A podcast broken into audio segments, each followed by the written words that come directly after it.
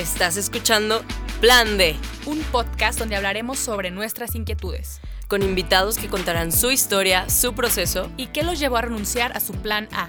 ¿Por qué lo dejaron todo y comenzaron a seguir a Dios? Yo soy Clara Cuevas. Y yo soy Romina Gómez. ¿Te atreves a escuchar?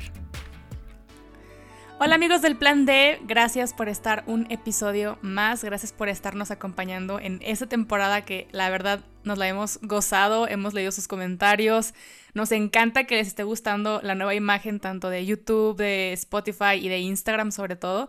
Gracias. Y antes de comenzar este episodio me encantaría recordarte que esto Romina y yo lo hacemos de una forma muy auténtica en la que cada una tiene proyectos individuales, pero creemos tanto en lo que Dios está haciendo a través de este proyecto que eh, cada día tenemos como nuevas ideas para seguir creciendo y para seguir aumentando la calidad porque tenemos esta idea errónea de que todo lo que es para Cristo tiene que ser con lo que a veces nos sobra y las miserias no son para el rey. Entonces, justamente hemos adquirido micrófonos nuevos, equipos nuevos, hemos adquirido un equipo mucho más grande junto con, con Gaby y Pau para aumentar la calidad de esto que Jesús también se merece. Entonces, hay distintas formas en las que nos puedes apoyar, ya sea uniéndote en la plataforma de YouTube o inclusive en el link que tenemos en nuestra cuenta de Instagram. Cualquier donativo, inclusive eh, lo que sea, apoya a este proyecto que va justamente para este proyecto. Y también tus oraciones que son lo que sostienen esto eh, y a nosotras también porque a veces es difícil, es complicado, pero llevamos ya dos años y medio trabajando en esto y justo Romina la oración decía, es un sueño que jamás nos imaginamos, pero que se ve que Dios está obrando todos los días. Pero bueno, sin más preámbulo, aquí con el aviso, Romina, ¿cómo estás? Muy bien, muy feliz, muy motivada, la verdad. Eh, creo que pues me ha encantado esta nueva temporada. Creo que también a ustedes les ha encantado y no sé, siento mucho que Dios está haciendo algo nuevo en esta temporada y, y gracias, gracias a todos por el apoyo, gracias por estar escuchando este episodio.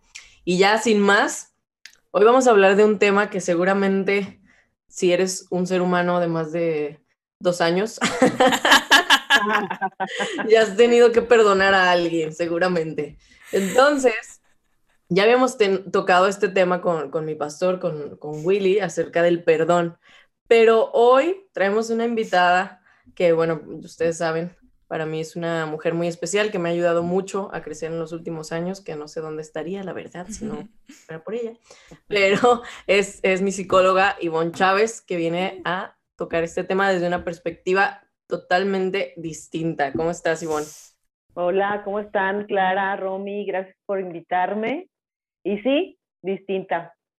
Vamos a hablar de, tópicos que normalmente no se tocan porque se ha romantizado el perdón, ¿verdad?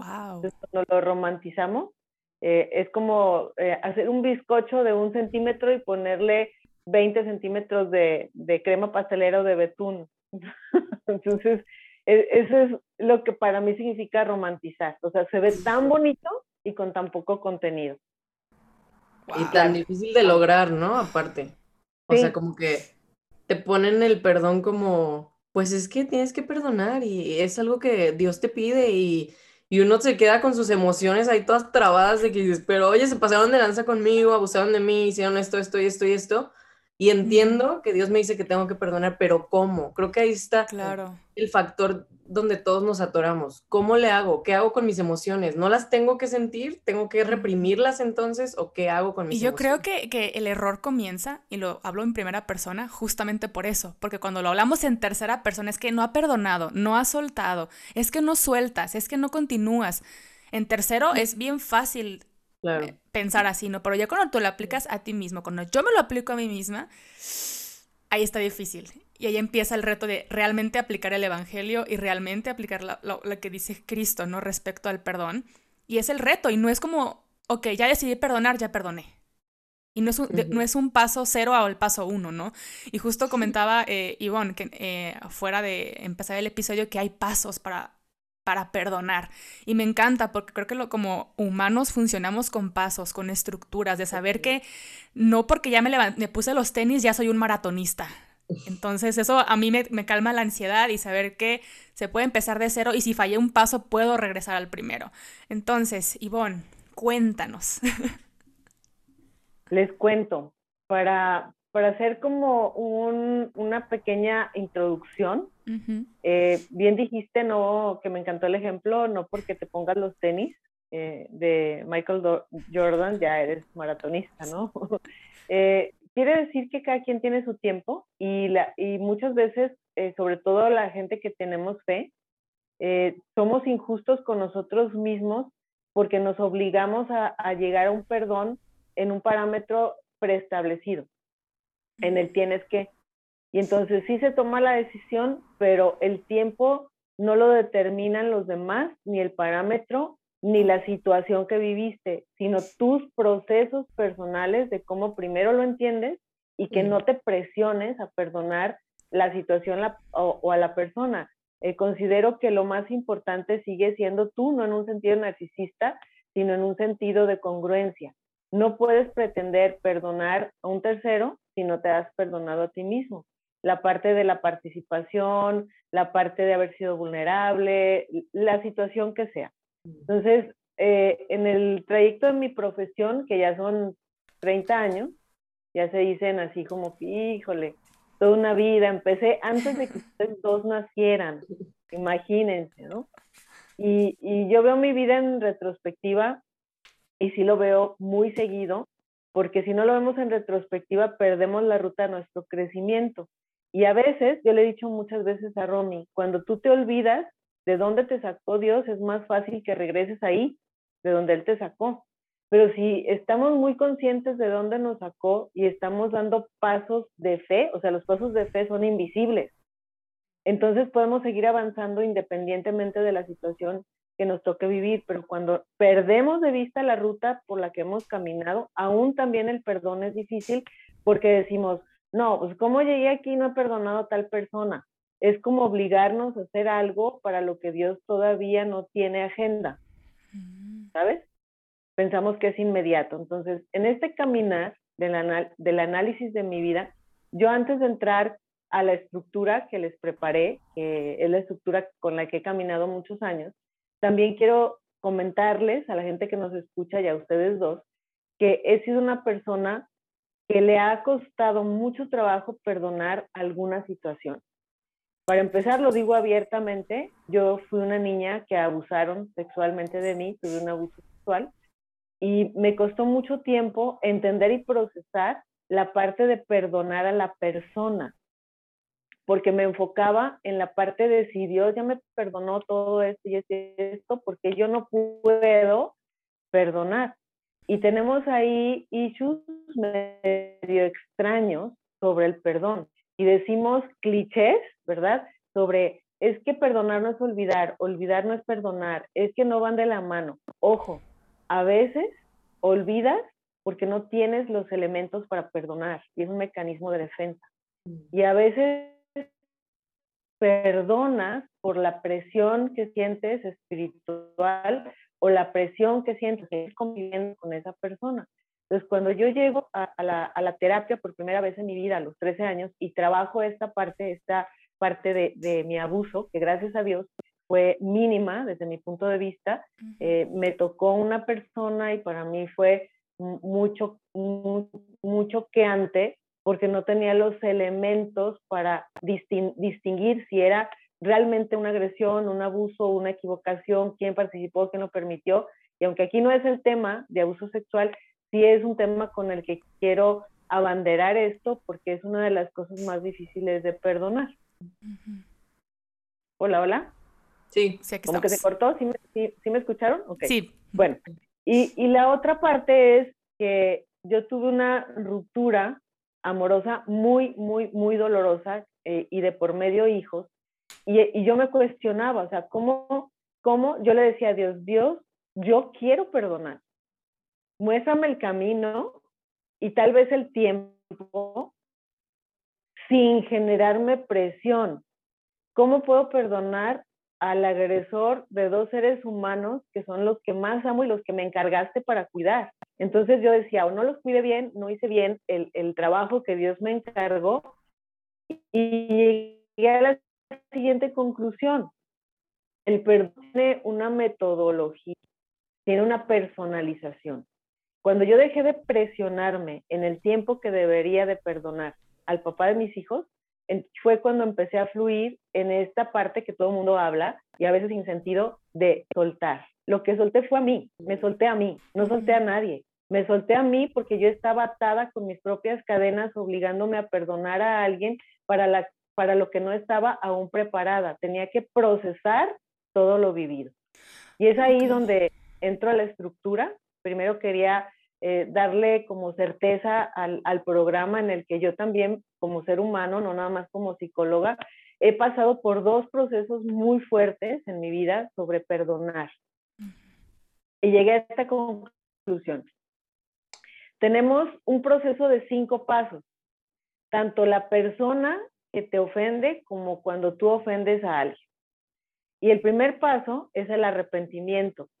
Sin arrepentimiento no hay perdón ni otorgado ni recibido, ni quien lo pide ni quien lo da. El primer paso es el arrepentimiento. Entonces aquí como eh, me gustaría escucharlas, que la verdad cuando las escucho digo, wow, cuando ellas tengan mi edad, wow, qué bárbaras. quiero, quiero vivir, quiero vivir para oírlas con toda la experiencia que están adquiriendo. Dios me permita llegar a a más edad y, y, escucharlas, ¿no? ¿Cómo van a estar? ¿En qué situación? Lo imagino seguido, juego con mi imaginación de qué va a estar haciendo Clara, no sé, dentro de veintitantos años, qué va a estar haciendo Romy dentro de veintitantos años, ¿no? Qué fuerte. En lo que Dios nos transforma es impresionante. Eso que dijiste al principio, Romina, yo ni sabía que era un sueño. ¿Sabes por qué? Porque cuando nosotros cumplimos los sueños de Dios, las cosas que pasan por nuestra cabeza se convierten en cosas extraordinarias que finalmente dan, dan satisfacción a Dios y dan satisfacción a nosotros. Entonces, esto que estamos viviendo en este momento, pues es el sueño de Dios, pero imagínense el sueño de Dios dentro de 20 años para ustedes.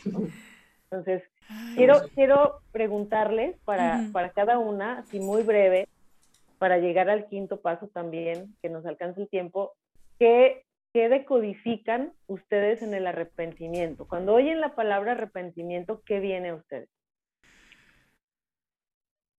Échale. O sea, ¿te refieres a que la otra persona se arrepienta o a ti misma en cuanto a la participación que tuviste en todo lo que sucedió o a qué? No me queda muy claro. No pensando en ti. ¿En el perdón? ok. Creo que arrepentimiento es simplemente reconocer en qué estás equivocado e ir hacia el lado contrario, pues, o sea, corregir lo que estás haciendo. Híjole. sí. Yo creo que también es uno de los pasos más difíciles.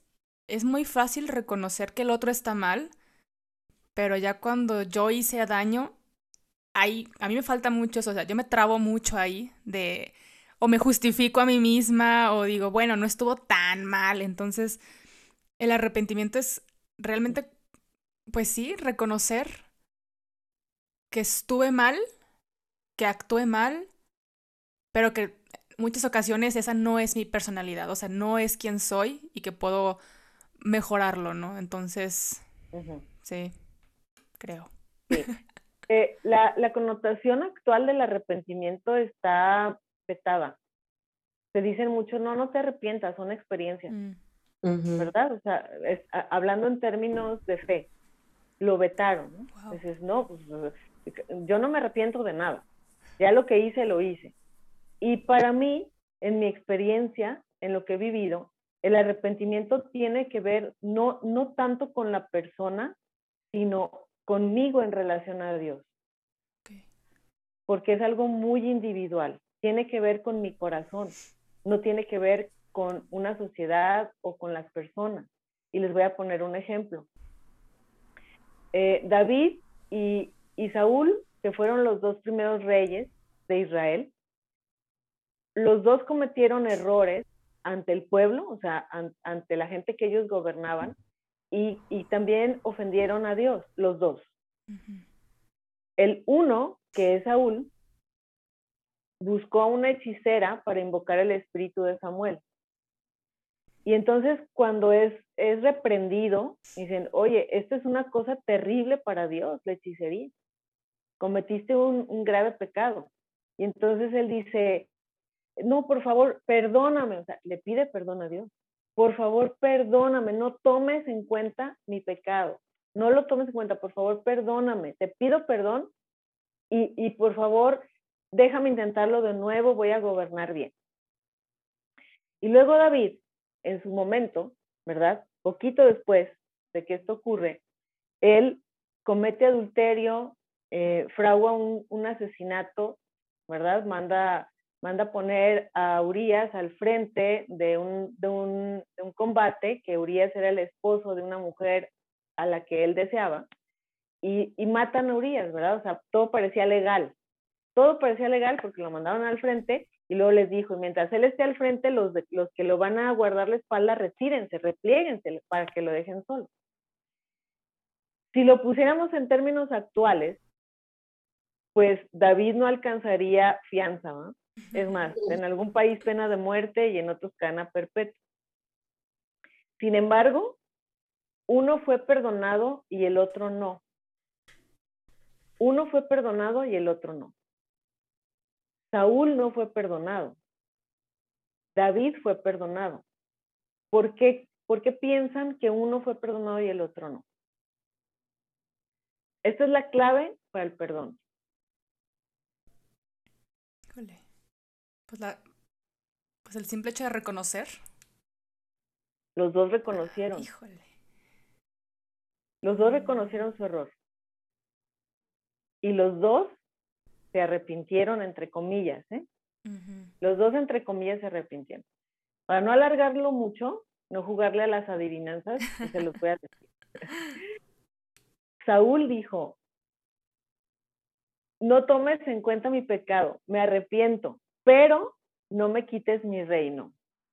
Mm. Y David dijo, he pecado contra el cielo y contra ti, no alejes de mí tu rostro.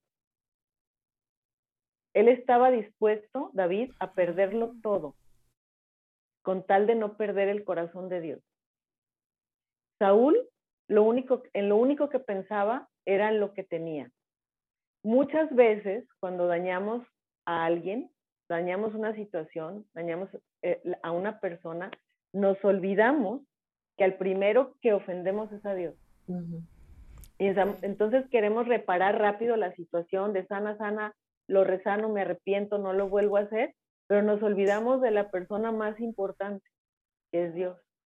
Entonces, cuando nosotros tenemos un genuino arrepentimiento, lo primero, lo primero que, que tenemos que ser transparentes y genuinos y realmente ir hasta, hasta, el, hasta el polvo es reconocernos como eh, pecadores, como humanos, ¿verdad? Que, que le vamos a regar, pero con el primero que la regamos es con Dios.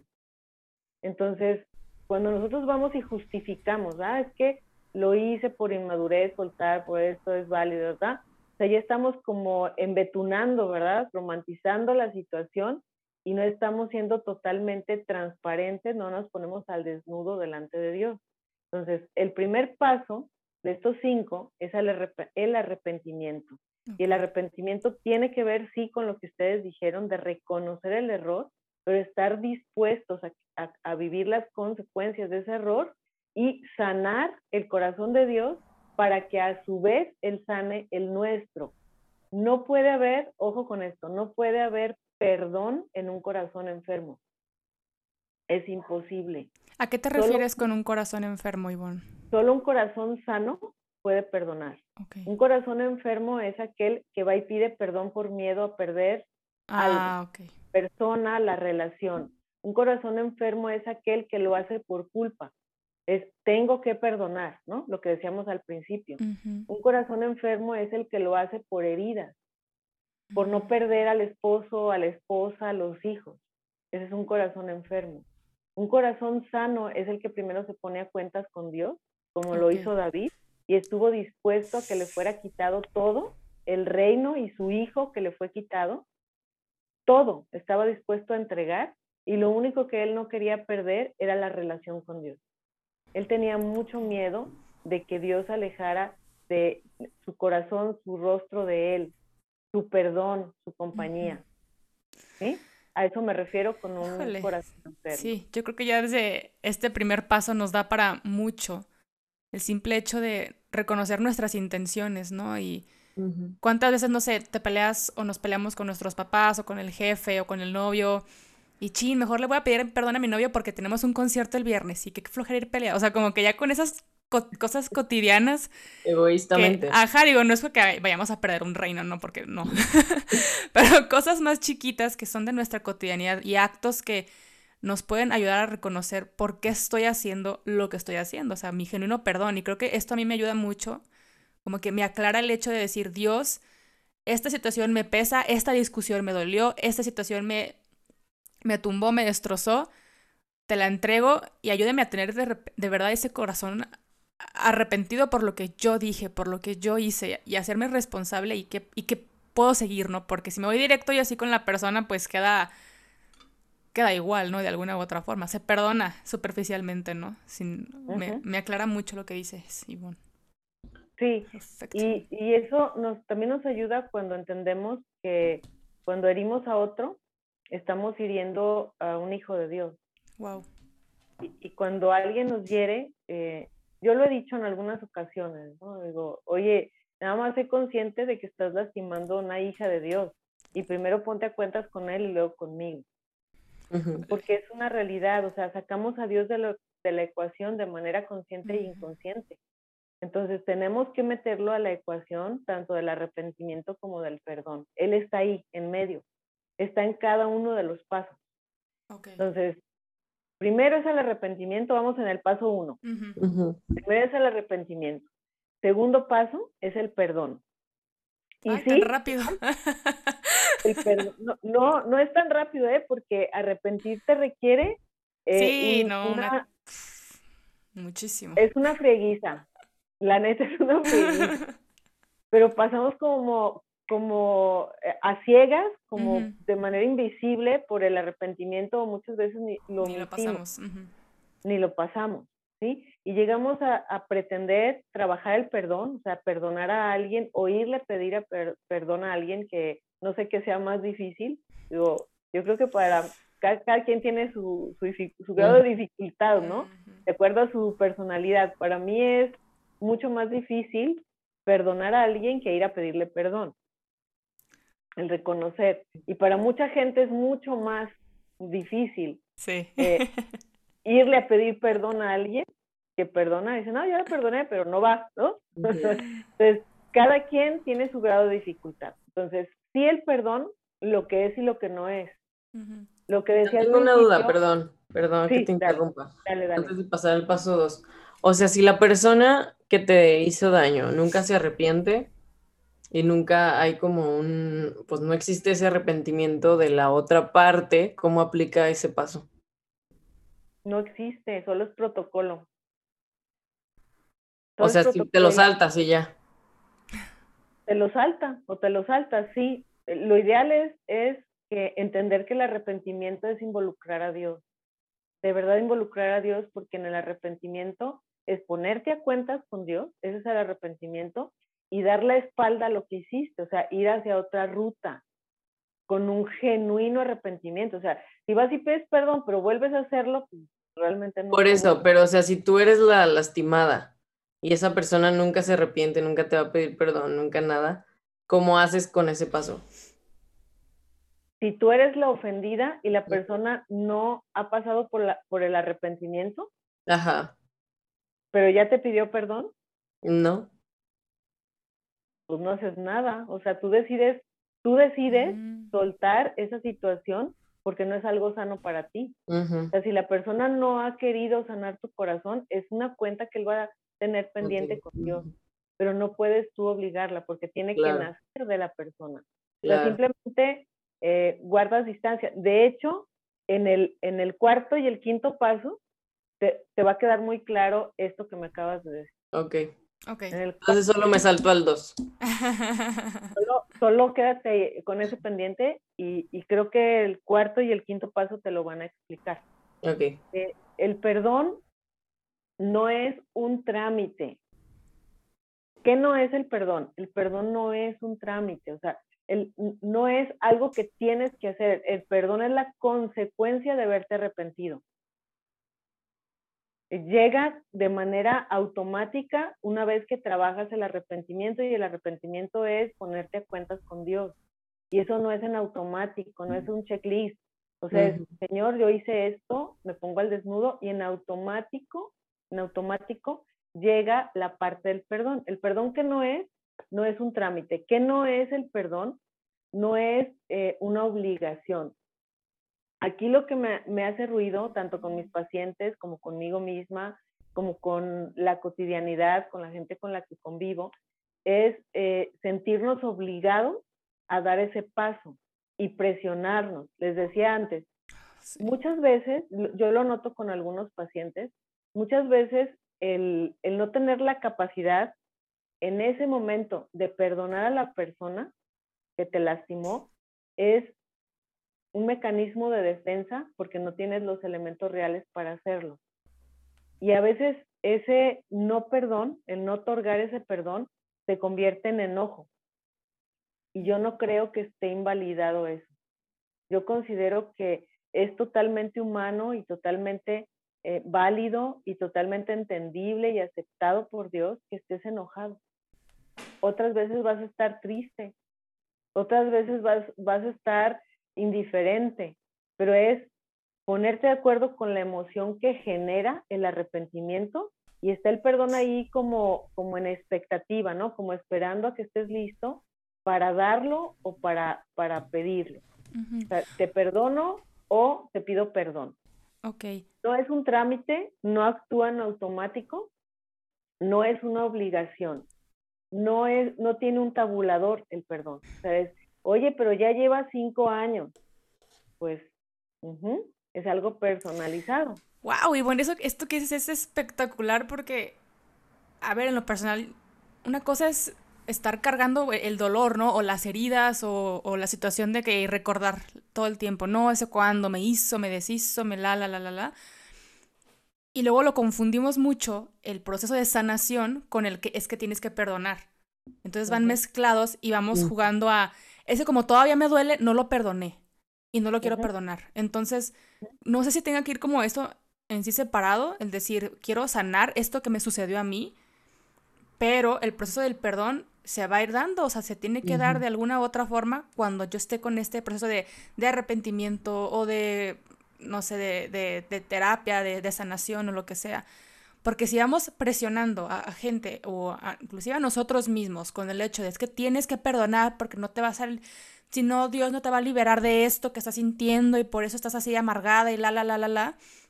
Entonces vamos mezclando cosas que ni una con la otra. Entonces a mí se me hace, me da mucha paz el simple hecho de decir, la, el perdón no es una obligación que tenga que darse en una semana o un proceso, un trámite de, del Estado, ¿no? De que, ah, ya, me formé para poder ejercer el perdón.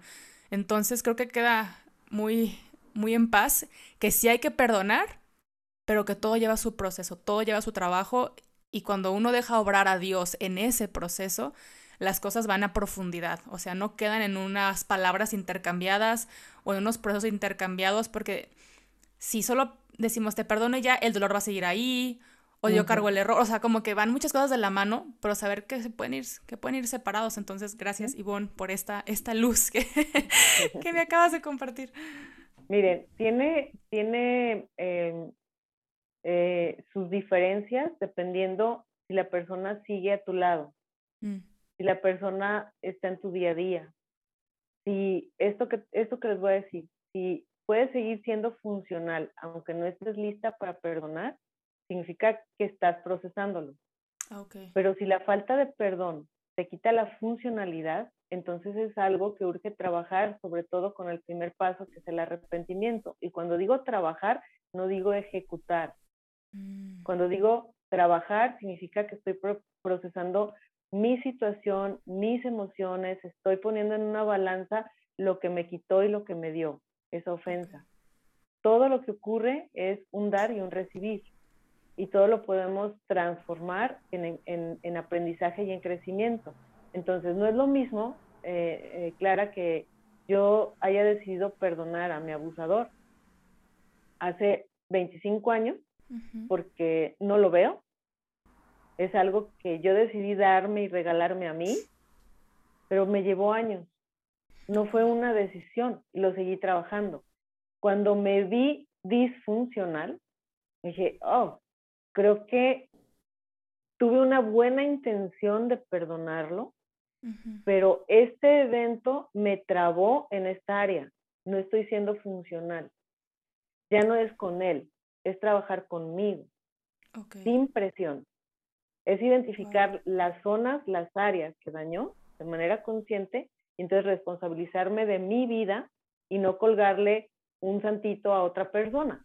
Entonces, sí, él fue el que hizo que yo fuera disfuncional en tal cosa, pero ahora es mi responsabilidad trabajar en ello. ¿Me di a entender? Sí, totalmente. Ahora, cuando vivimos con la persona que constantemente por su carácter, su forma de ser, por su inmadurez, por lo que ustedes quieran, o, o no necesariamente que vivimos, que, que, está en nuestro círculo, ¿sí? Que a lo mejor es un primo o alguien de la iglesia o alguien del trabajo, cuando tenemos cotidianidad con esa persona que nos ofendió, entonces también es, es un trámite diferente.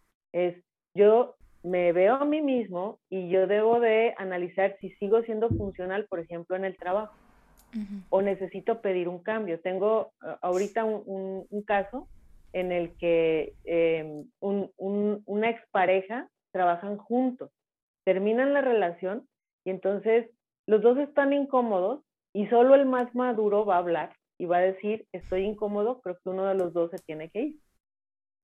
Porque no me alcanza mi momento actual para convencerme a mí y a ti que ya te perdoné. Estoy en un proceso de perdón y me va a llevar tiempo, pero el verte cada día me atrasa las ganas de perdonarte. ¿Me doy a entender? Y eso es totalmente válido. No está huyendo, está dando la cara, está diciendo, no me da, no estoy funcionando al 100 en mi trabajo, no estoy dando los mejores resultados. Entonces me veo al espejo, soy sincera conmigo, le digo a Dios, yo sí quiero perdonarlo, pero se me dificulta, me entorpece estarlo viendo cada día. ¿Va? Ok, entonces. quitar la obligación, quitar el peso. Ok. Ajá, dime. Entonces, paso uno, arrepentimiento. Paso dos, perdón. ¿Cuál sería el paso tres? Paso tres. El paso, el paso tres, el lindo paso tres, es la restauración. Ok. Ah, sí está lindo. La restauración. Y está lindo cuando es para ti, cuando tú lo tienes que hacer, no creo que... Ah, bueno, sí, cierto. sí, porque la otra, persona, la otra persona no siempre va a estar eh, en, en, en, tu mismo mood, ¿sabes? Entonces, tú quieres reparar, que es restaurar, ¿verdad? Quieres reparar ese daño, pero la persona está osca. Es decir, oh, no te creo, no, aléjate, ¿sí? Y es aquí en donde tú compruebas que genuinamente trabajaste el arrepentimiento. Entonces, me arrepentí del daño y entonces restauro esa parte. Y se puede, que hay que restaurar lo que es dañado. Y pues aquí quiero platicarles algo personal. Yo antes de entrar a la universidad, durante la prepa y antes de entrar a la universidad, me, me metí a, a la Escuela de Artes Plásticas de la universidad, la UDG, y estuve en escultura me gusta mucho trabajar con las manos y en ese tiempo tenía tiempo, ¿no? Ahora pues mi forma de, ahora trabajo de otra forma, ¿no? Moldeo las almas de las personas y antes moldeaba el, barro y la arcilla. y llegó un, a, la escuela llegaron unos restauradores y, y, yo vi como que la escuela se paralizó. Así literal se paralizó y dije, pues ¿quiénes son, no? O sea, ¿de qué se trata? O sea, son este, unos alfareros de, de Tonalá o, o este, ¿qué, ¿qué, pasó, no? Pues a mis 17 años no entendí bien. Y llegaron, los instalaron, los presentaron, iban a íbamos a tener unas clases extra con ellos y, y, yo seguía como atenta de qué está pasando. Y a los días llega una, un, una escultura de un ángel que tenía 250 años, de cuántos, de, de haber sido hecha, y era una pieza de arte muy valiosa de una parroquia que estaba en Europa. Y entonces la trajeron a ser restaurada, eligieron la Escuela de Artes Plásticas por este equipo de restauradores y al ángel le faltaba una de sus plumas y la uñita de un dedo. Entonces yo dije, neta, o sea, por eso hicieron todo esto y, o sea, pues, ¿de qué es, no? Entonces fue maravilloso lo que Dios me, mostró en ese momento, porque me dijeron el nombre del autor, el creador de la obra, ni me acuerdo quién era, y, y, fue una persona que hizo muchas esculturas para las parroquias más importantes de aquel tiempo. Entonces, admiraban al creador de esa obra y por tanto querían dejar esa obra como si nunca le hubiera pasado nada. Les iba a llevar 10 años, desde ese momento que iban a empezar, 10 años que quedara con los mismos materiales, los mismos químicos, que nadie notara que hubo un daño. Nadie. Y entonces yo me puse a pensar, y la verdad me conmueve mucho esto que les voy a decir, siempre que lo pienso me dan muchas ganas de llorar, que, que cuando hay un genuino arrepentimiento y unas ganas de, renunciar a nuestro egoísmo y realmente perdonar y, ser perdonados, llegamos a la parte de restauración con el corazón quebrantado, dispuesto a restaurar lo que se tenga que restaurar el tiempo que lleve, pensando de, de, que el autor de esa obra quede conforme, quede satisfecho con la restauración que nosotros hicimos. Cuando nosotros somos dañados, realmente el que nos restaura es Dios. Y utiliza alfareros y utiliza artesanos para que le colaboren con esa obra. O sea, solos no podemos hacerlo. Necesitamos al restaurador más maravilloso que hay y el único tenemos que trabajar en equipo con él. Eso es lo que les quería decir. Lo que yo vi en, esa escuela de artes plásticas, vi un equipo de restauradores que tenían un maestro que los estaba dirigiendo y reconocían al, al maestro que había creado esa obra. Nosotros somos la obra de Dios. Entonces, cuando nosotros estamos dispuestos a ser restaurados, sabemos que va a llevar tiempo, que van a buscar las formas de, restaurar nuestro corazón, nuestra confianza o lo que se haya dañado y siempre va a ser en equipo, con el equipo de Dios, con nosotros y con la persona que nos va a restaurar. Oye, Iván, pero en este caso, o sea, creo que muchas personas a lo mejor, como te decía, ¿no? O sea, si la persona nunca se arrepintió, tú tienes que hacer el perdón solo y esta parte de la restauración, hacerla no con la persona, o sea, no esperando que la persona haga algo por restaurarte o por restaurar la relación, sino más bien tú dependiendo totalmente de Dios y a lo mejor de, otras personas, ¿no? Ya sea tu director espiritual, tus otros amigos, tu gente de confianza, un psicólogo, no sé, pero no necesariamente la persona, ¿verdad? no no necesariamente la persona. Y esto, e, estas recomendaciones es conocerlas, ¿no? Estos cinco pasos. Y cuando nosotros dañamos, una vez conocidas, pues hay que hacerlas. Cuando el otro no las conoce, no tiene interés, entonces es nuestra responsabilidad buscar esa restauración. O sea, yo, yo no busqué a mi agresor sexual para que me, me restaurara esas áreas, eso es prácticamente imposible. De hecho, es imposible. O sea, ¿qué niño que ha sido abusado quiere volver a ver a esa persona? Pues Entonces, esa restauración tú la buscas, tú la provocas, tú, tú eres intencional en que suceda. ¿verdad? Eh, esa es la, creo que esa es la mejor analogía sobre el concepto de restauración. O sea, cuando nosotros lastimamos a un ser humano, que ocurre todo el tiempo, el entender que voy a restaurar no significa quitarle la mano y ponerle otra, ¿no? La analogía del ángel. Significa reconstruir esa mano igualita como estaba, con los mismos materiales, los mismos colores, y eso nos va a llevar tiempo y mucha observación, porque a veces queremos restaurar algo que a la persona no necesita. Necesitamos restaurar exactamente en dónde fue el daño. Y a veces el daño solamente es en la presencia, en la confianza, o, a veces una persona mintió y entonces ya no le crees. entonces la persona hace todo lo posible porque le vuelvas a creer, porque está restaurando tu fe en ella. Tenemos que ser muy eh, efectivos y muy observadores en, en qué, qué, parte de la persona dañamos y sobre esa, esa parte restaurar. Lo demás está intacto. No, y siento que ahí entra... Hay que ir a esa zona. Claro, entra mucho el diálogo. O sea, si la otra persona también está interesada en iniciar ese proceso de restauración también. Porque si no va uno ahí de presión de que, oye, ¿qué quieres? Te traje flores, te traje. O sea, como. Y, resulta peor, ¿no? Sí, resulta peor.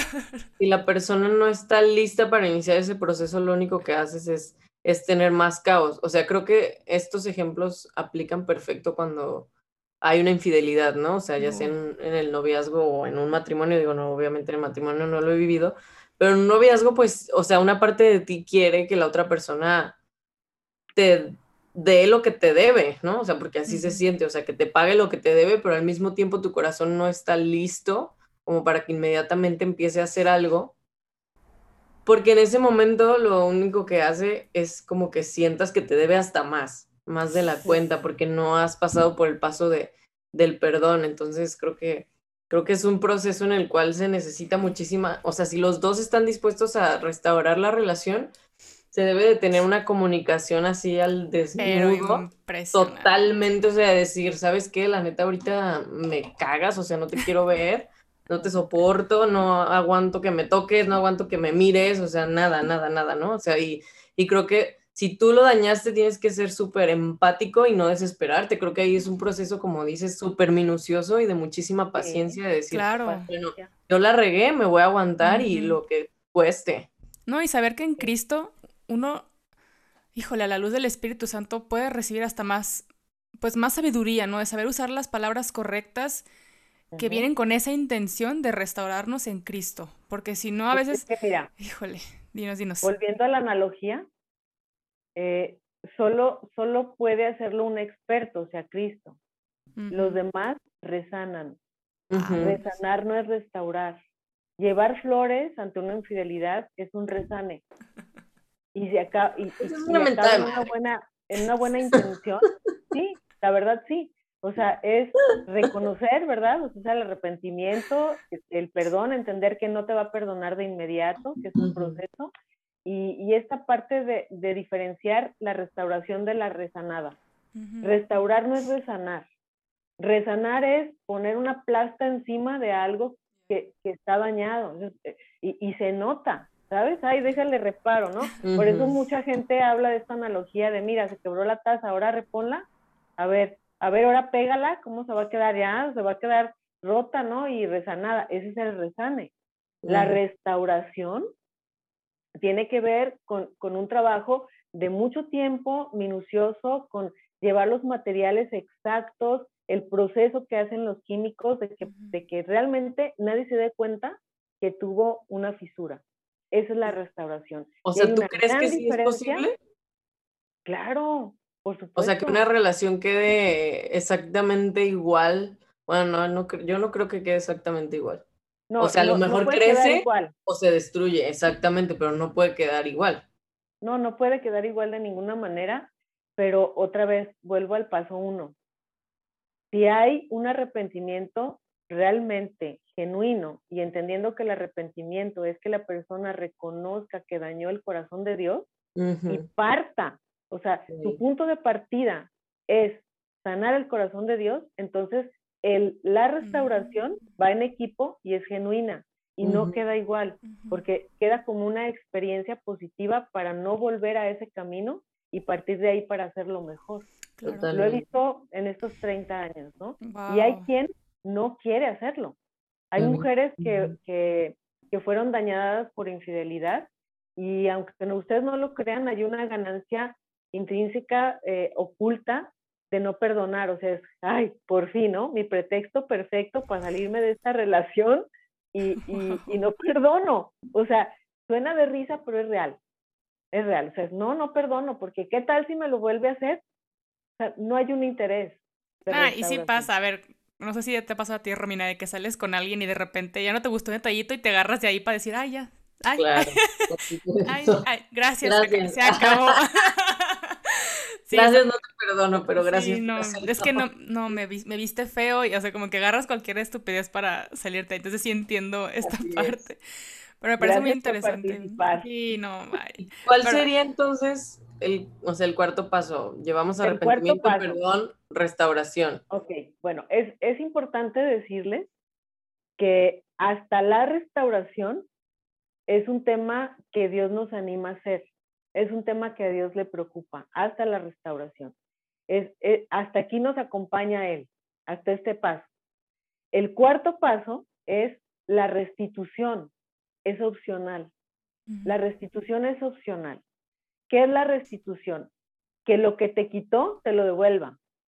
La restitución tiene que ver con lo que fue dañado, asesinado, muerto, lo quitó, sea repuesto, no reparado. Es diferente a la restauración. ¿Sabes? Totalmente diferente. Les voy a poner un ejemplo. Sí, por favor. Tienes un ejemplo bíblico. Los mellizos, Jacob y Esaú, tenían grandes diferencias en todos los sentidos. Eh, ellos eran hijos de Isaac y de Rebeca, fueron hijos únicos hasta donde se sabe, y primero nació Esaú, que era, se supone, el primogénito, nació primero él, y nació, dice la Biblia, que nació velludo, corpulento, muy inquieto, le gustaba la cacería, Y luego nació eh, Jacob unos segundos o minutos después. Y Jacob era lampiño, era flaquito y le gustaba estar con la mamá en la cocina, le gustaban otras cosas y era muy estratégico, muy observador. Entonces, para no contar toda la historia, Jacob, entre líneas, lo podemos leer en la Biblia, pues él dijo como que Saúl no está preparado para ser el líder, mejor yo. Y entonces esperó a que él se fuera y entonces se puso de acuerdo con la mamá para engañar al papá para que le firmara la herencia, ¿no? O sea, y antes la herencia se firmaba con una oración. Te bendigo y, entonces tú, tú eres mi, primogénito y te quedas a cargo de las tribus y de las tierras y de todas las herencias, ¿no? Esa era la, la, herencia que, que antes así se ejercía. Entonces, Jacob esperó a que Esaú regresara cansado de cacería, seguramente de días o de semanas, y le iba a llevar uno de, los animales que él cazara al papá para comer con él y, hacer el ritual de la bendición de la primogenitura.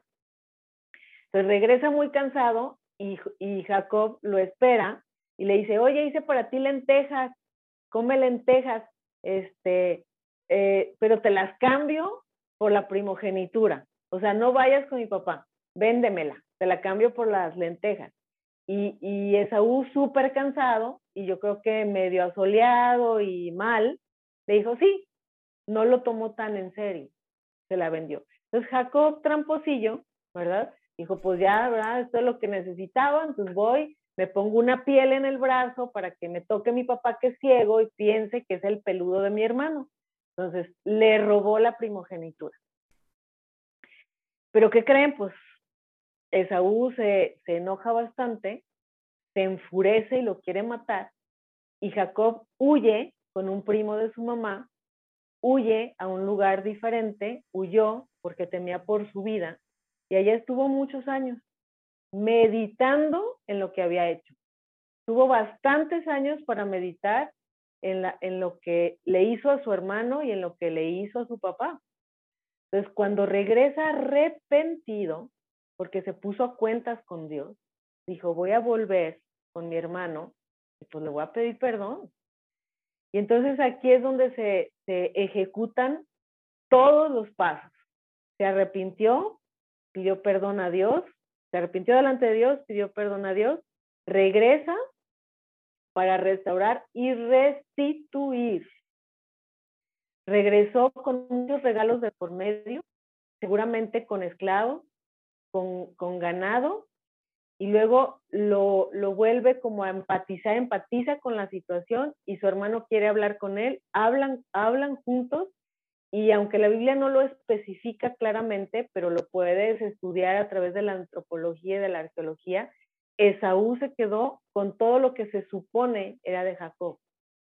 Entonces, entre líneas podemos leer que Jacob le restituyó, le devolvió lo que era de él y aparte le dejó más, porque Jacob era un hombre multimillonario, era el niño de oro, todo lo que tocaba lo convertía en oro, tenía una capacidad impresionante de multiplicar el dinero, de multiplicar el ganado, de multiplicar las mujeres, tuvo la esposa, la primera esposa y luego la sirvienta de la primera esposa y luego la esposa que él amaba, que era Raquel, y la, y la sirvienta de Raquel. O sea, tuvo cuatro esposas y de esas cuatro tuvo hijos. Entonces, todo lo que Jacob tocaba lo multiplicaba. Entonces, ¿qué hizo con su hermano? Restituir no es solo devolver lo que le quitó, sino darle más. Darle más de lo que le quitó. No sé si ustedes sepan, pero ah, en, en México, en Jalisco, no sé si en todo México, cuando hay un robo en un centro comercial, te hacen que, lo, que, que devuelvas el objeto cuando te, te agarran, devuelves el objeto que te robaste y además lo pagas doble y no te lo llevas. ¿Sabes? O sea, lo que le quisiste quitar a la tienda, la tienda se lo queda, pero aparte te lo voy a cobrar como si costara el doble.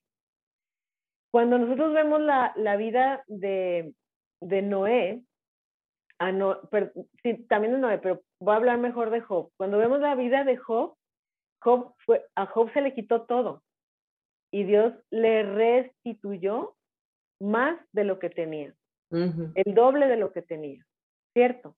Por eso les decía que hasta la restauración se ejecuta la parte del perdón en donde Dios te anima, te invita a que lo hagas. La restitución es opcional. Jacob lo hizo, le restituyó a su hermano. Entonces, nosotros como creyentes, desde mi punto de vista, sí, sí, sí sería muy bueno que cuando nosotros ofendemos, restituyamos a la persona lo que le quitamos. Una cosa es restaurar y otra cosa es restituir. Ese es el cuarto paso. El quinto paso es la reconciliación.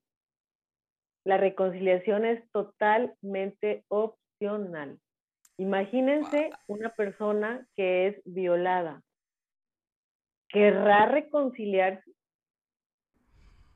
¿No? Y Dios te da libertad en ello. Miren, ejemplo, desde el Génesis hasta el Apocalipsis. Desde el Génesis hasta el Apocalipsis. En Génesis está esta historia que les estoy diciendo.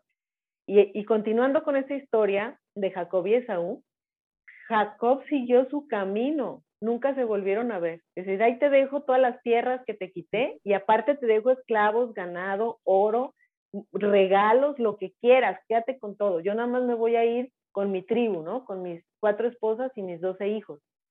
Pero me voy a otra tierra. No hubo reconciliación y la Biblia no habla de que haya sido algo malo.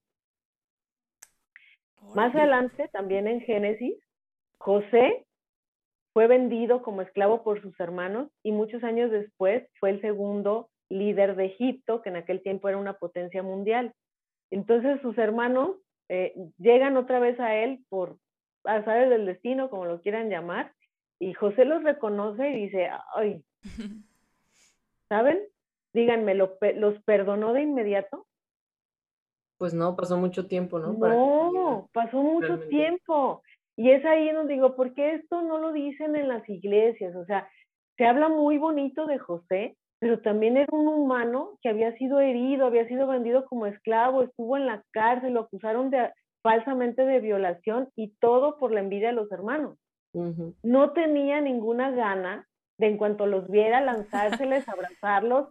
Los perdono, los extrañé mucho, o sea, fue muy lastimado.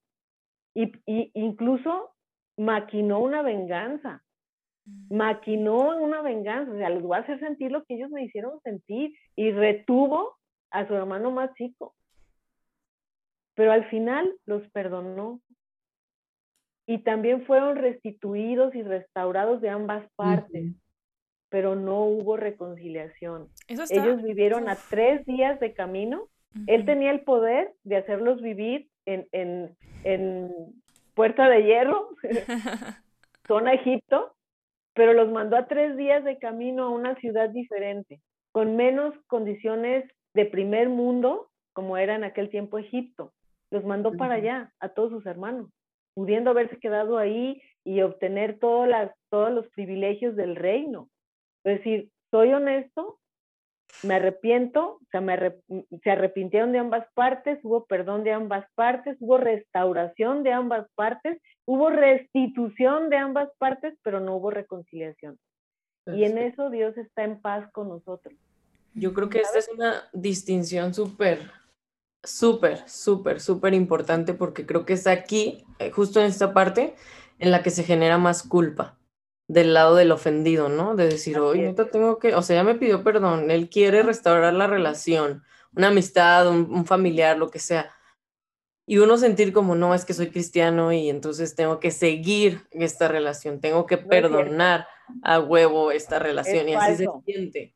Y creo que es parte de decir, no, o sea, mi corazón puede estar sano, mi corazón puede perdonar, mi corazón puede sentir que ya no me debe, yo no le debo, que estamos en cuentas saldadas, pero eso no quiere decir que yo quiera continuar la relación con esta persona, porque muchas veces, pues simplemente no quieres, ¿no? Y es válido, creo que es parte de los límites que tenemos que aprender con nosotros mismos, de decir, Dios sí me permite tener límites y eso no me hace una mala cristiana.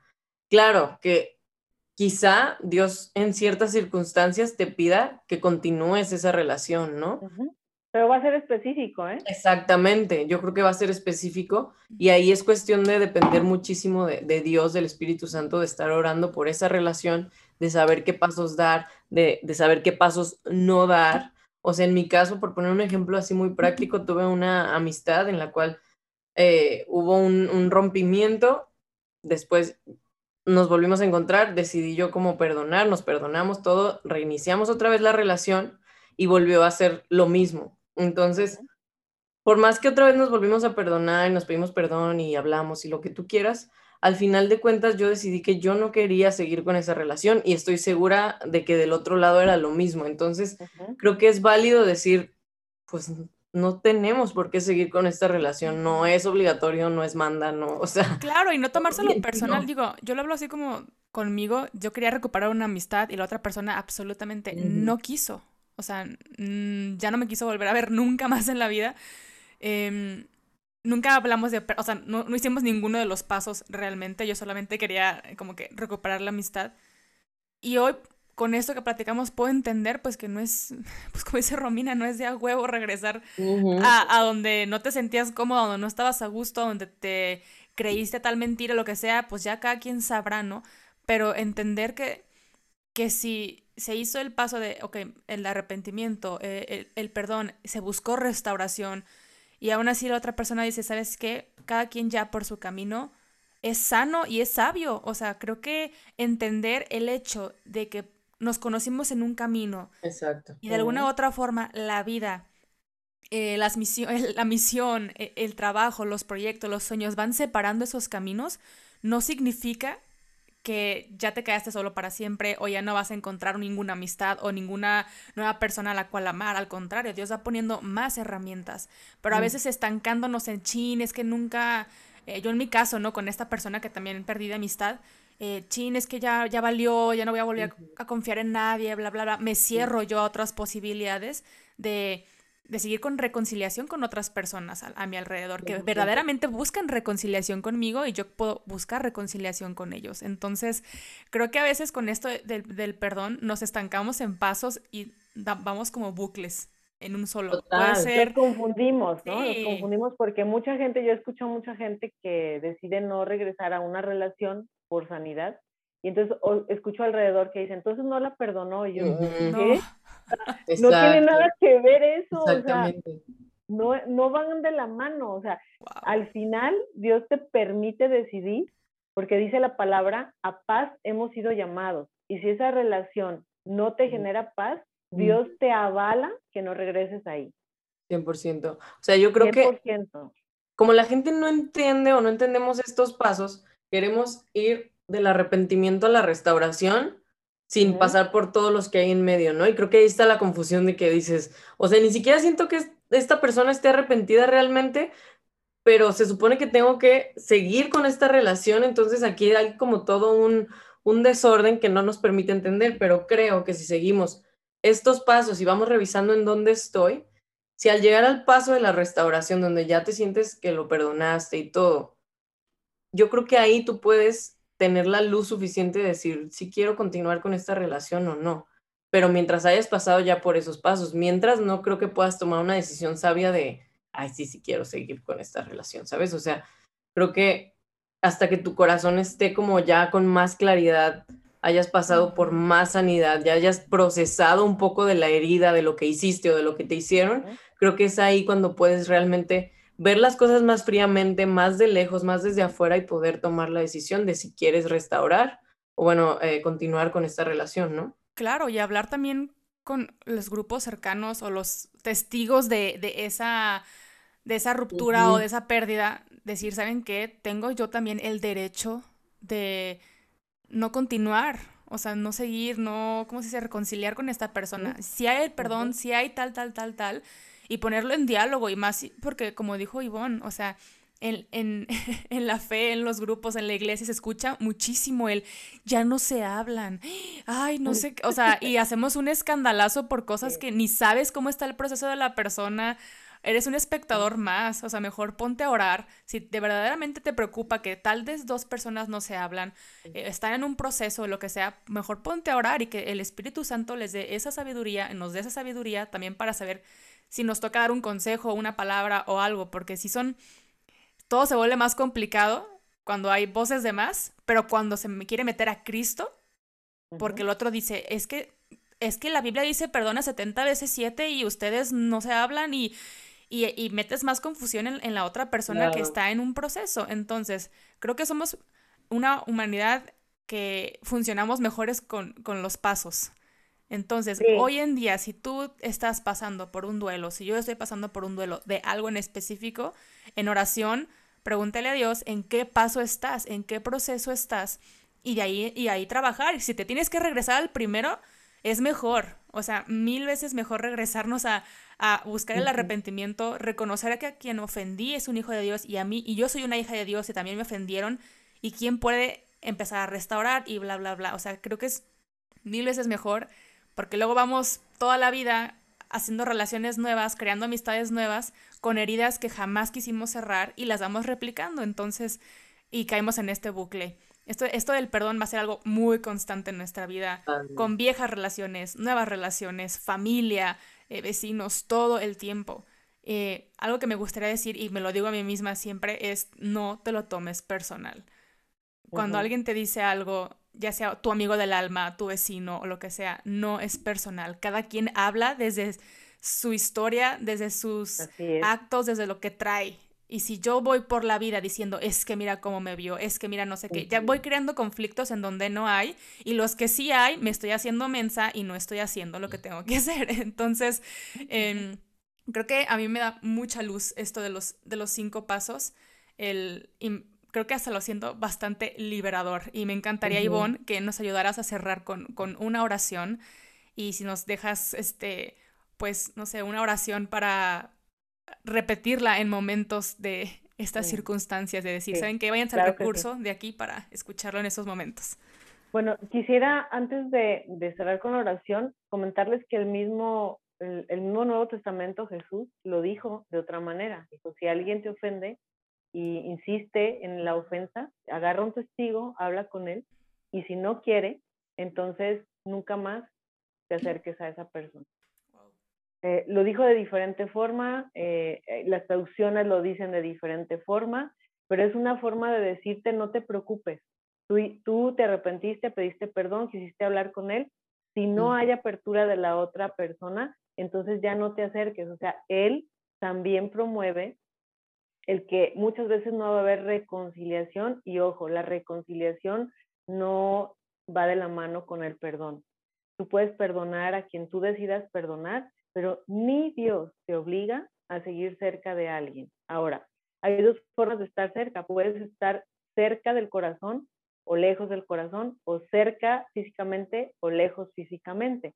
A veces son personas que viven con nosotros, están en nuestra familia. Y entonces dices, híjole, pues tenemos que seguir aquí, ¿no? No, voy a ponerle trabas a, las a los demás miembros de mi familia. Lo perdono, pero mi, mi corazón, Dios no me obliga a reconciliarme con esa persona y yo puedo cohabitar con ella. Podemos tener un cohabitar juntos, pero no, no un coexistir. No vamos a existir juntos, vamos a cohabitar juntos. Y es importante porque le quita carga a las personas, Clara, exactamente lo que dijiste. Y cuando no avanzamos es porque traemos unas cargas muy pesadas de conceptos erróneos. en, en, también en el Antiguo Testamento, Pablo y Silas hicieron un ministerio juntos. Y llegó un punto en el que la visión de Silas ya era diferente a la de Pablo. Y hablaron. Y cada uno siguió su camino. No hubo una reconciliación, cada quien siguió su camino con ministerios diferentes y en paz los dos. Tenían paz los dos en sus propios ministerios. Hablando de lo que dices de las iglesias, ¿no? Es entender que Dios nos da esa libertad de vivir en paz y que no te obliga a estar con quien no quieres estar. Y, y, bueno, con esto yo este, iniciamos una oración y cerramos con esto. Muchas gracias por, por este tema que es delicado porque va directo a nuestros corazones y yo le, le decía en alguna ocasión a Romina que hubo una persona que la neta yo no tenía ganas de perdonar. O sea, decía, pues no soy humana o qué, porque todos me dicen, ay, ya perdona, ay, ya perdona. Es que cuando vas a perdonar, y yo la neta lo único que tenía ganas era, pues en secreto no lo, no lo hago, no soy grosera, pero tenía ganas de mentarle la madre, ¿no? Porque en esa, eh, eh, porque hubo daño. Entonces, cuando dices, soy humana y siento esto, no lo voy a maquillar, es cuando te abres a Dios y entonces Dios trabaja en equipo contigo. Lo que quiero decir es, no maquillen lo que van sintiendo. Sí. a Dios tal cual y si no tienen la capacidad, las ganas, el entusiasmo, la voluntad de estar cerca de esa persona, Dios respalda ese deseo. ¿Ok? Bueno, Señor, pongo en tus manos este tema, esta, estas chicas tan tan entusiastas en tus temas, en tu trabajo, en, tu obra, Señor, las pongo delante de ti, que tú seas quien complete la buena obra que ya preparaste de antemano para ellas. Pongo delante de ti a cada una de las personas que nos están escuchando. Pongo delante de ti sus heridas, porque cuando más trabajo nos cuesta perdonar es cuando la herida es más profunda. Y tú eres el único que puede restaurar perfectamente los corazones, la mente, el cuerpo de las personas. Pongo delante de ti tus cargas, tus errores, tus omisiones, Señor, y te pido que junto contigo puedan sanar, perdonar y ser perdonados, Señor, pero no en los tiempos que pone una sociedad, sino en los tiempos en los que se pongan de acuerdo contigo. El, el perdón se ejecuta cuando hacemos la agenda tuya, no la nuestra y te doy muchas gracias porque nos das esta libertad, este conocimiento y esta tranquilidad porque nosotros fuimos llamados a paz y en esa paz queremos vivir. Sabemos que tú no nos obligas a nada, Señor, ni siquiera nos obligas a perdonar a alguien de forma inmediata. Gracias porque nos das el tiempo, nos das el espacio y en ese tiempo y en ese espacio preparas nuestra mente y nuestro corazón para agradarte a ti. Gracias por todo lo que nos das, por lo que vemos y por todo lo que no vemos aún. Gracias porque caminamos en tus sueños y no en los nuestros, porque son mucho mejores. Amén. Amén. Ay, pues, pues muchísimas gracias. Gracias a ustedes, Gracias a los que se quedaron hasta el final de este episodio. Igual, si nos estás escuchando en, en Spotify o en Apple Podcast, ve y suscríbete a YouTube. No olvides de, de, de seguirnos por allá, seguirnos en nuestras redes sociales como arroba el punto plan D. Y no sé si quieras agregar algo. Sí, bueno, igual, si estás escuchando en Spotify, danos follow. De esa forma nos ayudas a llegar a mucho más personas. Eh, hemos estado con esa temporada muy, muy intensas en el, en el ranking. Entonces nos apoyas más si le das follow, lo compartes con quien tú creas que lo puedas, les pueda servir. Y sobre todo entre sus amigos se lo dialogan, nos encanta escuchar sus conclusiones, a qué llegaron. Es súper válido eh, pues escuchar diferentes anécdotas. Oren por nosotras. Eh, aquí estamos a la orden y cualquier tema que te gustaría que platicáramos, escríbenos lo oramos y a ver si es lo que quiere el Espíritu Santo. Pero bueno, nos escuchamos el siguiente episodio y hasta luego. Hasta la próxima. Hasta luego. Gracias, Bye.